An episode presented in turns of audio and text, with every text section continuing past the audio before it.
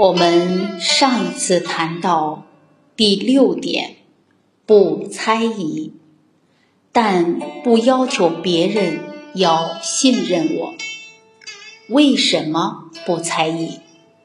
因为学圣贤教育的人相信人之初性本善，他相信每个人都有本善，所以对人。不会有成见，重视在发生事情的时候，因为对人没有成见，不会妄下判断。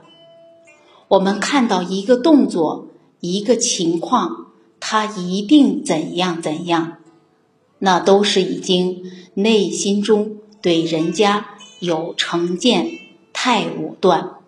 要充分了解情况。然后不要造成误会，真正充分了解情况，对方真的有错呢？那也没有成见。为什么？狗不叫，性乃迁，那是他后来染上的习气，不是他的本性。所以相信人有本性，对每一个人始终保持信任。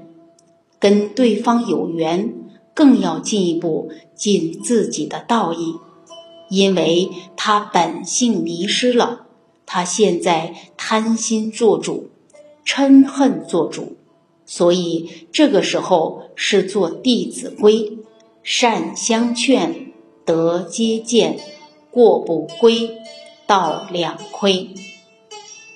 有朋友跟我交流说道。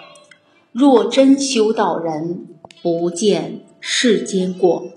我说，这个不见世间过，是心上没有他的过，没有把他的过放在心上，那变成成见了。但是不是不清楚是非对错？你今天看着孩子在那里发脾气。然后你说：“若真修道人，不见世间过。”那你看你的孩子以后会怎么样？我老子都不敢管我了，那还得了？所以，我们不能依这个文字的相去解，要依他的义理去理解。心上没有成见，始终相信人之初性本善。但是很清楚判断，这不叫分别，这叫了别是非善恶，了了分明，清清楚楚自己的职责在哪，有几分缘分，就尽几分力量，所以是圆融的，不见世间过，跟善相劝，得接见是相融的。